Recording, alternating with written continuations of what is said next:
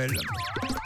L'astuce de Camille. Ce sont les fêtes de fin d'année et qu'est-ce qu'on trouve à la maison de plus en plus et ce sera encore plus le cas des mandarines. Oui, une astuce anti-gaspi, une astuce trop cool pour vos mandarines ce matin. Alors c'est vrai qu'en ce moment, vous l'avez vu, on peut en voir des mandarines bah, partout dans les magasins. Ah oui. Mais alors comme chaque année, soit on a de la chance Sur et c'est un bon lot. aussi.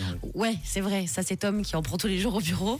Soit elles sont trop mûres. Donc bah en gros, vous avez de la chance et puis bah elles sont bonnes vos mandarines, soit elles sont acides, il y a trop de pépins, elles sont comme ci, elles sont comme ça. Puis on n'est pas content. Puis après on regrette un petit peu d'avoir acheté trop de mandarines parce qu'on les laisse mûrir à la maison, elles deviennent toutes molles et puis après c'est dégoûtant, on veut plus les manger. Alors vous allez voir qu'il y a une astuce trop cool pour ne pas gaspiller vos mandarines. En fait, on va se fabriquer une vinaigrette avec vos mandarines. Admettons si vous venez de tomber donc sur un lot de mandarines qui sont un petit peu trop acides, donc c'est pas très très bon euh, à manger. Vous allez pouvoir garder vos mandarines pour vous fabriquer une vinaigrette hyper sympa pour la saison et en plus ça apporte un vrai coup de peps.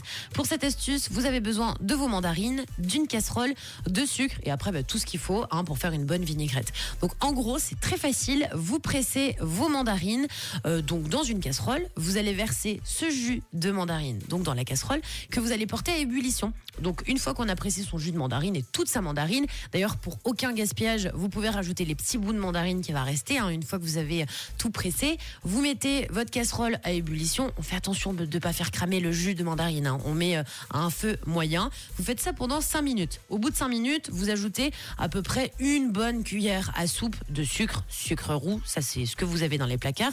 La peau des mandarines également, vous la rajoutez en petits morceaux dans la casserole. Je vous l'ai dit anti-gaspi, donc on rajoute tout tout tout à l'intérieur. Ensuite, vous arrêtez le feu et vous laissez refroidir. Là, vous prenez, vous savez, les tamis pour filtrer donc la peau de la mandarine parce qu'on va pas la garder, bien sûr, pour la vinaigrette, ni les petites peaux de mandarine qui seront un petit peu partout dans la casserole. Donc, on filtre le tout. Vous attendez que ça refroidisse et là, vous mettez donc au fond du saladier, vous rajoutez ce qu'on rajoute pour faire une bonne vinaigrette, de l'huile d'olive, de la moutarde, du miel, ce qui vous fait plaisir.